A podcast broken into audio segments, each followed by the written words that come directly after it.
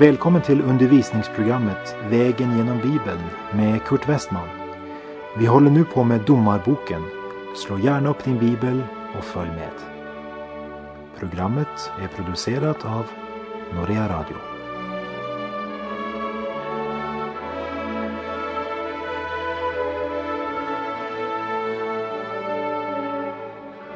I det förra programmet såg vi på Israel som i sju år varit under förtryck och tyrannisering av midjaniterna och hur Gud kallade Gideon, mannen som var så rädd för fienden att han gömde sig i vinpressen när han skulle tröska vetet. Och för sammanhangets skull läser vi på nytt verserna 7 till och med 14 i Domarbokens sjätte kapitel. Och när Israels barn ropade till Herren för Midjans skull sände Herren en profet till Israels barn. Denne sade till dem, så säger Herren, Israels Gud. Jag själv har fört er upp ur Egypten och hämtat er ut ur träldomshuset. Jag har räddat er från egypternas hand och från alla era förtryckares hand. Jag har förjagat dem för er och gett er deras land. Och jag sade till er, jag är Herren, er Gud. Ni ska inte frukta de gudar som dyrkas av amoréerna i vilkas land ni bor. Men ni ville inte höra min röst. Och Herrens ängel kom och satte sig under terebinten vid Ofra som tillhörde abiesriten Joas. Dennes son Gideon höll då på att klappa ut vete i vinpressen för att bärga det undan Midjan. För honom uppenbarade sig nu Herrens ängel och sade till honom Herren är med dig, du tappre stridsman. Gideon svarade honom Ack, min herre, om Herren är med oss, varför har då allt detta kommit över oss?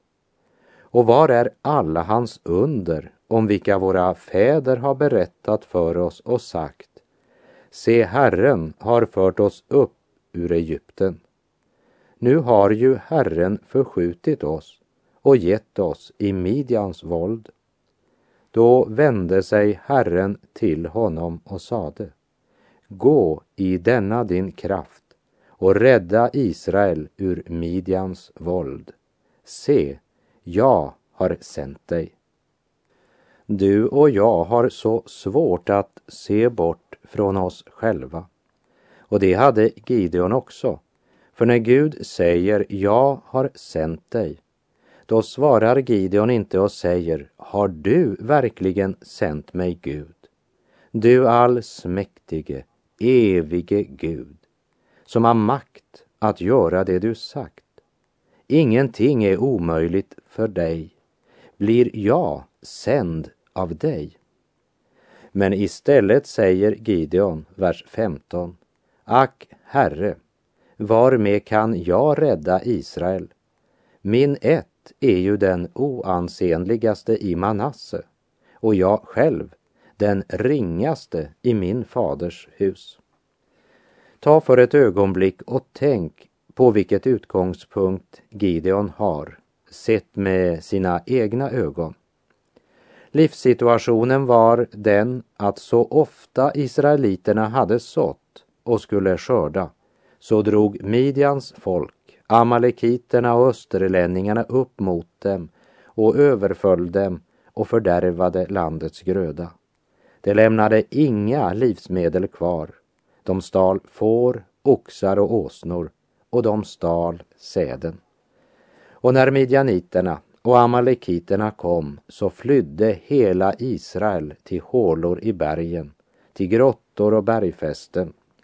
Det fanns ingen i Israel som vågade stå emot midjaniterna. Herre, hur kan du då kalla mig? Jag kommer ju från Manasse stam, som trots att Manasse var Josefs förstfödda, så sa ju Jakob på sin dödsbädd att han välsignade Efraim framför Manasse, som vi minns från Första Mosebok 49.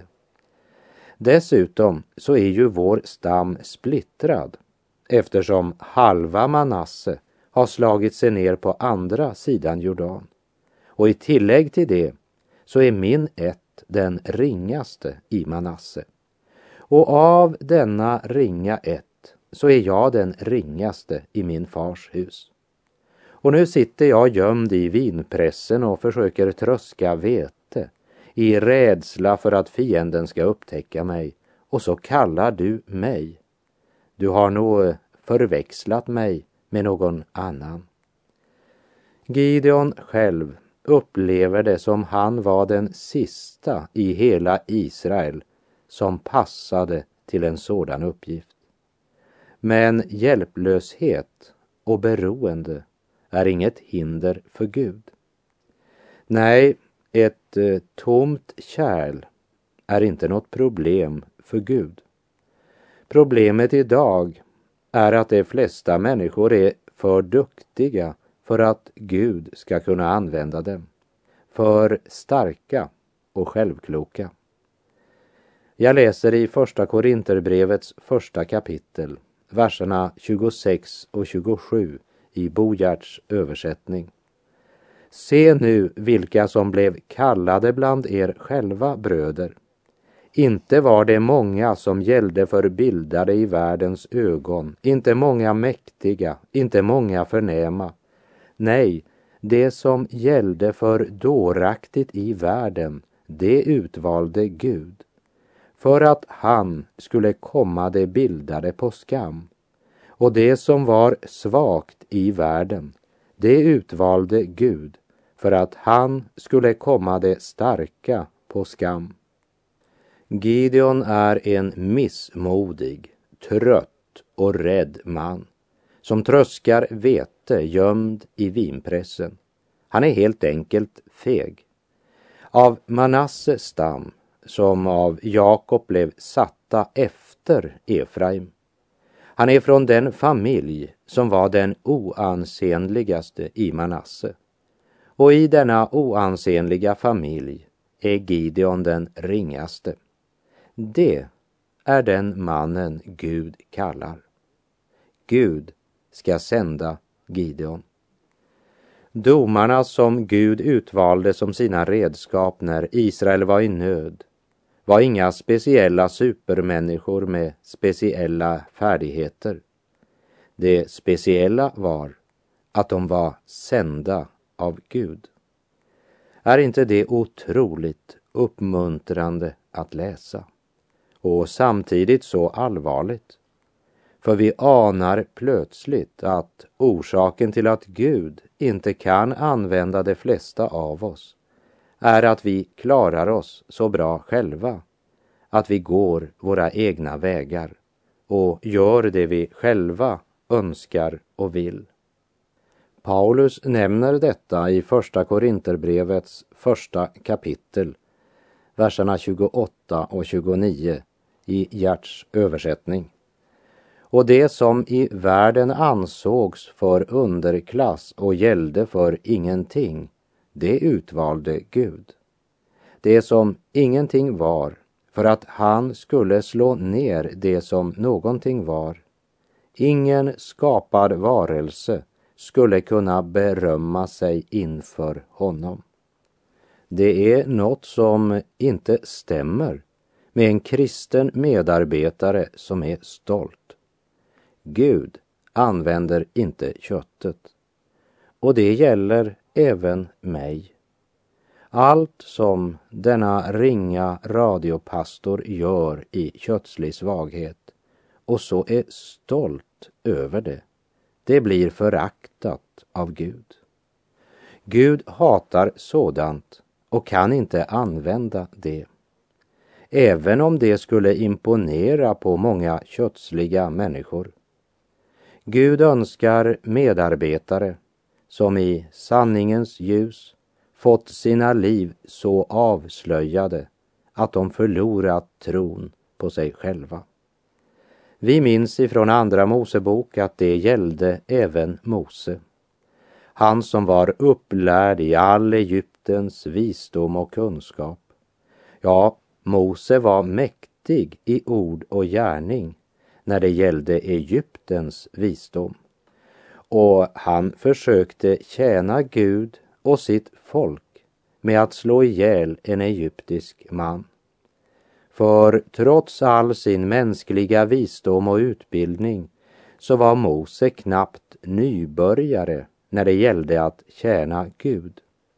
Och Gud bygger inte på Egyptens visdom när han ska utföra sitt verk. Därför måste en Kristi tjänare lära mången läxa och genomgå många prövelser. Moses måste ut i öknen. Han måste först förlora tron på sig själv. Det är en förutsättning. Och de vägar Gud för oss på för att uppnå det är inte alltid så behagliga för vår mänskliga natur. Människan vill hellre ha det lätt, njuta och bli ärad av människor än att gå i Herrens skola. Vår mänskliga natur kastar sig lätt ut i arbete som Gud kanske inte alls hade som plan för oss. Gud frågar inte efter mängden.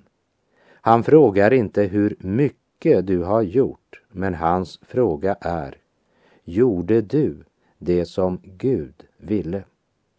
Mose blev förd in i Guds högskola i Midjans öken. Och det är två huvudsaker han ska lära sig. Det första var, som vi nämnde, att förlora tron på sig själv. Och det är både viktigt och nödvändigt. Men det hjälper lite om det stannar där. För det nästa han ska lära, det är att lita på Gud och på honom alena. Gud kan och Gud vill. Men den som vill lära sig lita på Gud, ha tilltro till Gud, utan att låta Gud fostra den på den väg där vi först förlorat tron på oss själva, han hamnar i svärmeri. Men den som kommer så långt att han förlorar tron på sig själv, men stannar där, det vill säga som blir tömd utan att sedan bli fylld av Gud. Han hamnar i död ortodoxi och rituell tro. Där Gideon i rädsla tröskar vetet gömd i vinpressen har han inte längre så stor tro på sina personliga egenskaper. Det är det första steget. Så kommer Gud och uppenbarar att han har utvalt Gideon den allsmäktige Gud ska vara med honom. Det är det andra steget. Och som en följd av att han vet dessa två saker ska han nu gå till handling i förhållande till vad han nu vet. Det är det tredje steget. Och när han tar det, då smälter teori och erfarenhet samman. Det blir andligt liv. Gideon var svag när han blev kallad att tjäna Gud. När Gud kallade Elia till profet så var han inte svag. Därför var Gud tvungen att göra honom svag. Och Gud förde Elia genom många prövningar tills han en dag utbrister. Det är nog, ta nu mitt liv, Herre, jag är inte för mer än mina fäder. Gud tvingade Elia att lära sig att i öknen lyssna till den stilla susningen som var Guds stämma. För Elia var inte så intresserad i den stilla susningen. Han tyckte mycket bättre om storsamling på Karmel fullt fyrverkeri och dundrande fanfarer. Men Gud var tvungen att fostra honom och lära honom att Gud väljer det som är svagt i denna värld. Därför tror jag att de som verkligen kände Simon Petrus skrattade när de hörde Jesus säga att han skulle göra Simon Petrus till en klippa. Men det kom en dag då Petrus hade krossats till den nivå att han säger till Jesus, som vi minns i Lukas 5.8, Lämna mig, Herre, jag är en syndare. Men Jesus sa till Simon, var inte rädd. Från denna stund skall du fånga människor. Har du någon gång jämfört den lilla babyn i stallet i Betlehem med Julius Caesar som kan sätta sitt sigill på skattsedeln och så är hela världen skattskriven. Vem skulle du välja? Vem skulle du satsa på?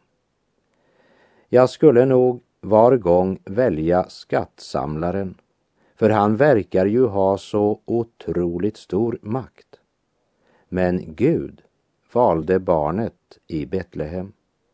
Och även om Gideon alltså är en svag man, den ringaste i sin släkt, så säger Gud att han kallar Gideon till att förlossa Israel från sina fiender.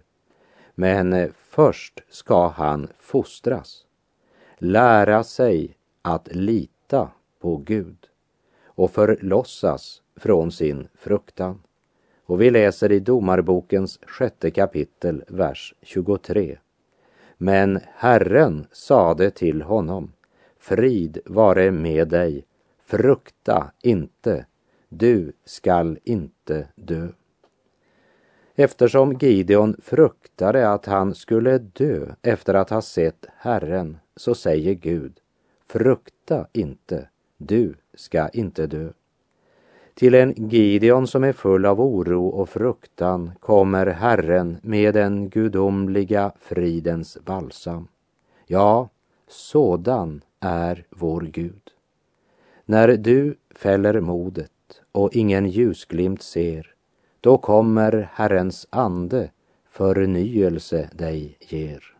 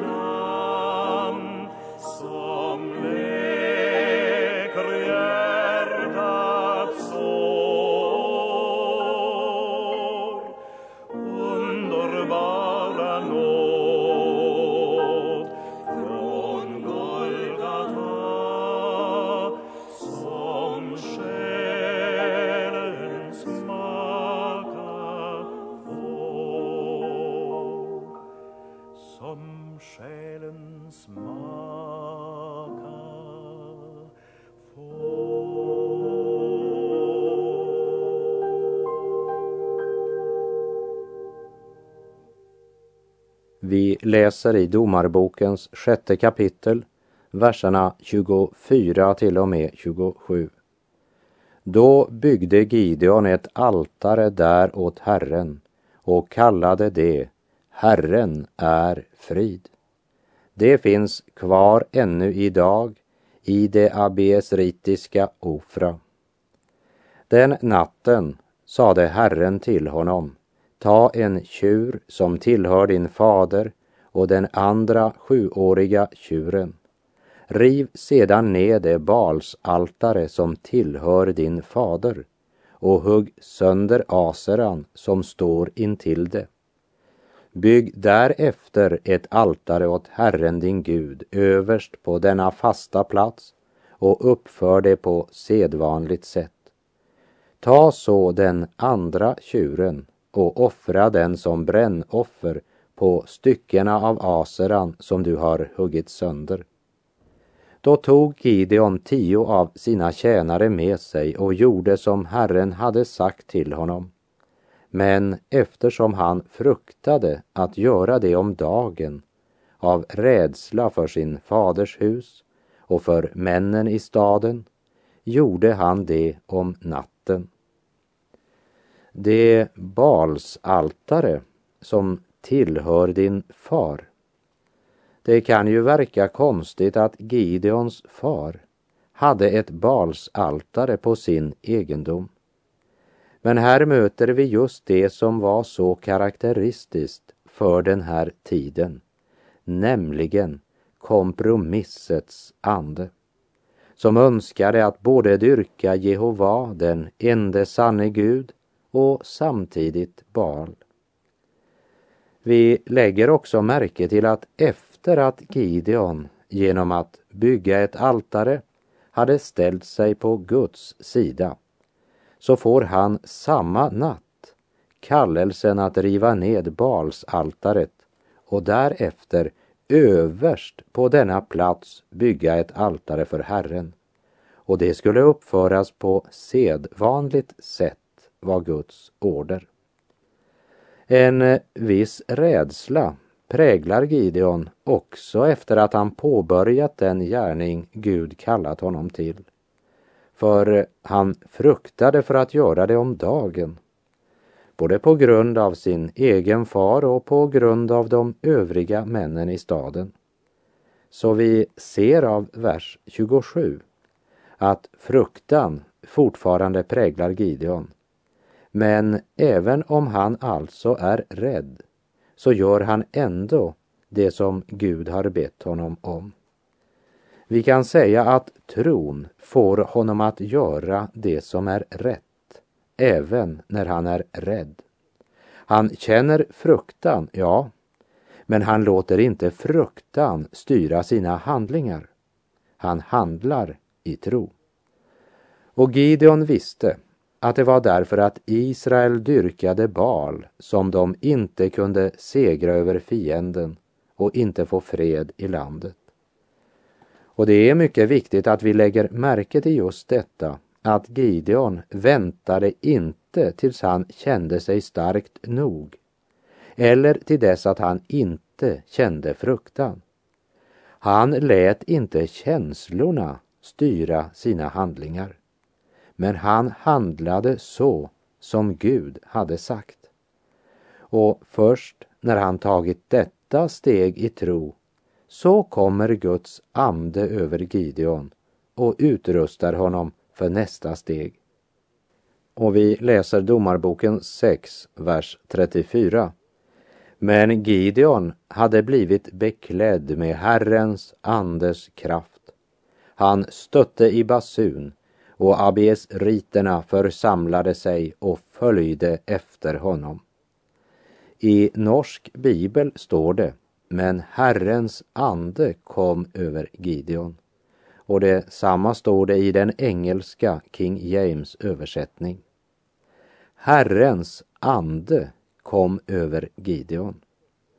Han stötte i basunen, det vill säga han kallade till krig. Kompromissets tid var förbi och folket kallas till strid. I samma ögonblick som basunen göd så visste folket att det betydde krig mot midjaniterna och amalekiterna och de samlar sig omkring Gideon. Vet du vad som hände? Gideon fick kalla fötter Innan själva striden börjar så kräver Gideon ett tecken. Han vänder sig till Herren med denna begäran, verserna 36 till 38. Och Gideon sade till Gud, om du verkligen vill genom min hand rädda Israel som du har lovat, så se nu här. Jag lägger denna avklippta ull på tröskplatsen. Om dagg kommer bara på ullen medan marken i övrigt överallt förblir torr.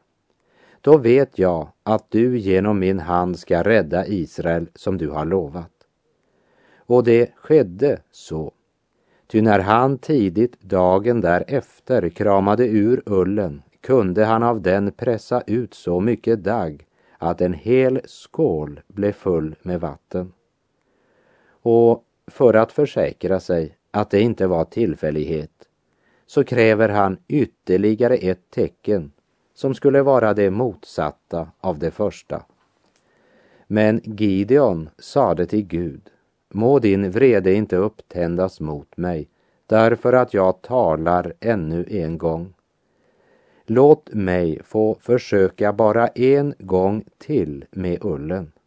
Gör nu så att bara ullen förblir torr, medan dagg kommer överallt annars på marken. Och Gud gjorde så den natten. Bara ullen var torr, men i övrigt hade dagg kommit överallt på marken. Gideon tvivlar inte på Gud, men han tvivlar på sig själv.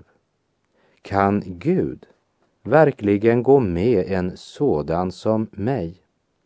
Så tecknet begärdes inte i trots eller motsträvighet, men i ödmjukhet och skröplighet. Och en sådan man ger Gud ett tecken, det kan du lita på. För Guds rike bygger inte på heroiska hjältars insats, men på den Herre som själv är stark i det svaga. Ja, rent mänskligt sett så var väl Gideon den sista som folk ville samla sig omkring om basunen skulle kalla till strid.